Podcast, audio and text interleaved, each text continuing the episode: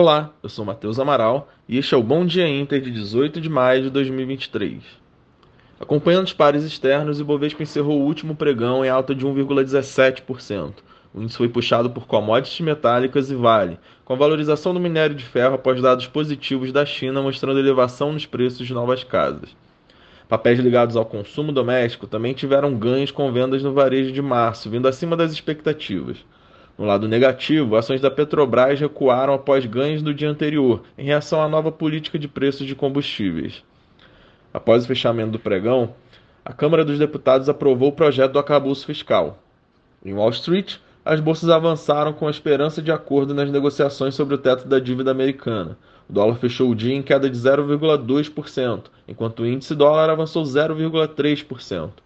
Para hoje, a agenda doméstica está vazia, enquanto lá fora serão divulgados novos pedidos de seguro-desemprego e vendas de casas usadas nos Estados Unidos. E nos Estados Unidos, as falas tanto de Biden quanto de Macari alegando que estão próximos de um acordo sobre o teto da dívida até esse fim de semana aliviaram os mercados. Em viagem ao Japão para a cúpula do G7, Joe Biden mostrou confiança no acordo e que o assunto será superado, mas recebeu críticas do presidente da Câmara ao viajar em meio às negociações. Em depoimento para a Câmara, o ex-CEO do, Google, Eric Schmidt, alegou que a China está investindo muito mais em inteligência artificial para a defesa do que os Estados Unidos e reforçou a grande colaboração entre empresas e militares no país. No mercado imobiliário, os preços dos imóveis caíram cerca de 1%, pela primeira vez no primeiro trimestre em mais de uma década, dando um alerta para o sistema bancário americano, que possui 60% dos empréstimos em financiamento imobiliário. Parte do movimento da queda nos preços foi explicado pelo home office, que forçou imóveis comerciais a reduzirem seus preços dos aluguéis. Mercados asiáticos fecharam em alta acompanhando o otimismo em Wall Street, com esperança sobre um acordo sobre o teto da dívida americana. Em meio à reunião do G7 no Japão, Xi Jinping resolveu realizar seu próprio evento em uma grande cúpula com líderes da Ásia Central, onde irão discutir temas como segurança regional e acordos comerciais. E no cenário corporativo, a gigante de internet games Tencent reportou o maior avanço nas receitas em mais de um ano, mas seus lucros ficaram abaixo das expectativas.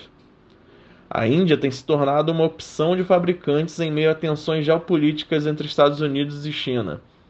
O primeiro-ministro indiano apresentou um plano de incentivo de cerca de 2 bilhões de dólares para fabricantes de laptops, tablets e demais hardwares para o país. Isso após a Apple já produzir cerca de 7% dos iPhones do mundo no país. Bolsas na Europa abrem o dia em alta, repercutindo a onda de otimismo com o acordo sobre o teto da dívida americana. Em dia de agenda fraca, mercado acompanha falas de dirigentes do Banco Central Europeu e do Banco Inglês. No fronte, no fronte geopolítico, o primeiro-ministro do Reino Unido alegou que está considerando controles de exportação mais rigorosos e restrições aos investimentos de empresas britânicas na China, em um movimento bem alinhado às restrições dos Estados Unidos ao gigante asiático. E por aqui, a aprovação do arcabouço fiscal com 367 votos a favor e 102 contra em caráter, em caráter de urgência traz alívio ao mercado e o mérito do projeto poderá ser votado na próxima semana. Dois dispositivos inseridos no texto poderão aumentar as despesas em cerca de 80 bilhões nos próximos dois anos. A Petrobras não parou no PPI e Prates agora quer conversar com o CAD sobre o termo de compromisso de cessão, firmado em 2019 em função da venda das refinarias da companhia.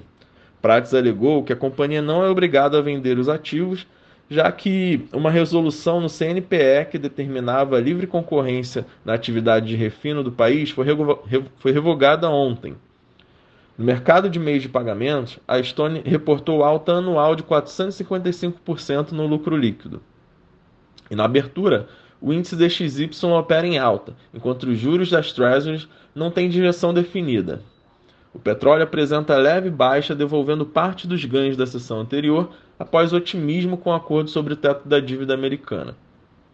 Os mercados globais mantêm o tom de otimismo com ânimos sobre um acordo no teto da dívida e por aqui o clima pode ser reforçado com a aprovação do arcabouço fiscal.